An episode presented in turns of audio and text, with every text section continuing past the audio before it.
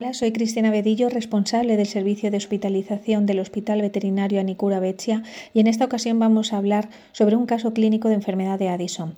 La enfermedad de Addison o hipoderenocorticismo es el resultado de una secreción deficiente de mineralocorticoides y de glucocorticoides.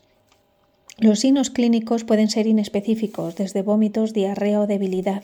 La forma aguda de esta patología es mucho más grave, por la que los animales deben ser llevados de urgencia al veterinario para su asistencia y estabilización.